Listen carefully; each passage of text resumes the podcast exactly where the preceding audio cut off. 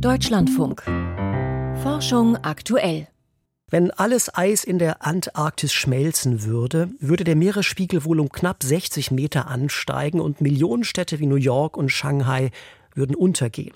Kein Wunder also, dass Klimaforscher nervös zum Südpol schauen.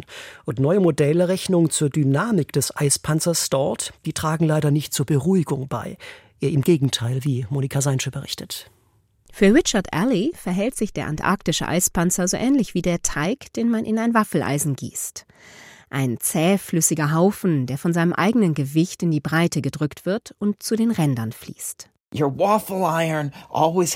Ihr Waffeleisen hat jetzt kleine Rillen auf dem Boden, in denen der Teig ein wenig schneller Richtung Rand fließt. Der antarktische Kontinent hat genau solche Rillen, nur wesentlich größer und nicht so gleichmäßig. Das Eis fließt durch sie hindurch. Sobald die Rille aber enger wird oder eine Bodenwelle hat, wird es abgebremst und staut sich dahinter. Gleichzeitig drückt kontinuierlich Eis von hinten nach. So bildet sich an dieser Barriere besonders dickes, festes Eis, eine Art Stopfen. Das gleiche in klein passiere an allen Gletschern in den Alpen, sagt der Geophysiker der Penn State University in den USA. Dort aber ist es schon viel wärmer und die Gletscher ziehen sich schon stark zurück. Oft geben sie dabei an ihrem Fuß Seen frei. Und diese Seen beunruhigen Richard Alley. Früher bedeckte das Gletschereis den ganzen See und staute sich an dessen talwärtigem Ufer. An dieser Bodenwelle lag die Zunge des Gletschers dann über Jahrhunderte, manchmal Jahrtausende hinweg fest. Aber in dem Moment, in dem dieser Stopfen wegschmilzt und der Gletscher nicht mehr am flachen Ufer, sondern im tiefen See endet, beobachten wir, dass die Gletscherzunge instabil wird. Eisberge brechen ab und der Gletscher zieht sich plötzlich in rasantem Tempo über den ganzen See hinweg zurück. Richard Alley ist Teil eines Forschungsteams, das diesen Prozess in ein Computermodell eingebaut hat. Das Modell simuliert die Eisflüsse in der Antarktis im Zuge des Klimawandels. Die Forschenden wollten wissen, was passiert, wenn die Eisstopfen in der Antarktis schmelzen. Das meiste Eis der Westantarktis etwa liegt in einem gewaltigen, mehr als 2500 Meter tiefen Tal. Noch ist das komplette Tal gefüllt mit fast vier Kilometer dickem Eis. Zum Ozean hin steigen die Hänge des Tals an und bilden an vielen Stellen Barrieren, an denen sich das Eis staut.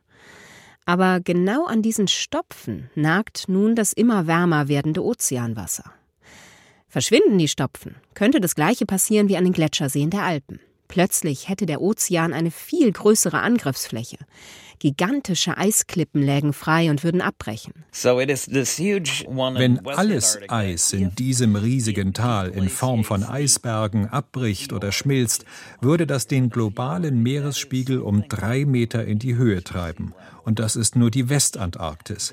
Es gibt einige Becken in der Ostantarktis, bei denen wir vermuten, dass sie etwas sicherer sind, in denen aber noch viel mehr Eis liegt.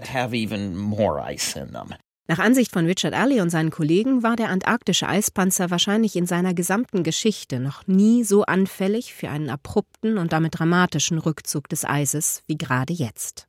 In kälteren Phasen reichte das Eis weit über die Engstellen im Untergrund hinaus. In wärmeren Phasen hatte es sich bis tief in die Täler zurückgezogen. Gerade jetzt aber endet es an vielen Stellen der Antarktis genau an diesen Eisstopfen sodass ein kleines bisschen mehr Wärme zu einem gewaltigen Rückzug des Eises führen könnte. Die Folgen wären dramatisch. Ein großer Teil der Weltbevölkerung lebt heute in Regionen, die dann unterhalb des Meeresspiegels lägen. Wie viel Erwärmung der Eispanzer noch vertragen kann, bevor die Eisstopfen schmelzen, kann das Modell von Richard Alley und seinen Kollegen nicht genau vorhersagen. Aber ich werde nervös noch bevor der weitere Temperaturanstieg zwei Grad erreicht. Dieses Modell zeigt, dass es schon bei ein paar Grad mehr losgehen könnte. Wenn wir es schaffen, den Anstieg auf unter 1,5 Grad zu begrenzen, wäre mir wesentlich wohler zumute. Ist der Prozess einmal in Gang gekommen, der Stopfen weg und die Eisklippen kollabieren, könnte das gesamte Eis dieser Becken innerhalb von nur 100 Jahren im Ozean landen. Monika Seinsche über neue Modellrechnung zur Dynamik des Eispanzers in der Antarktis.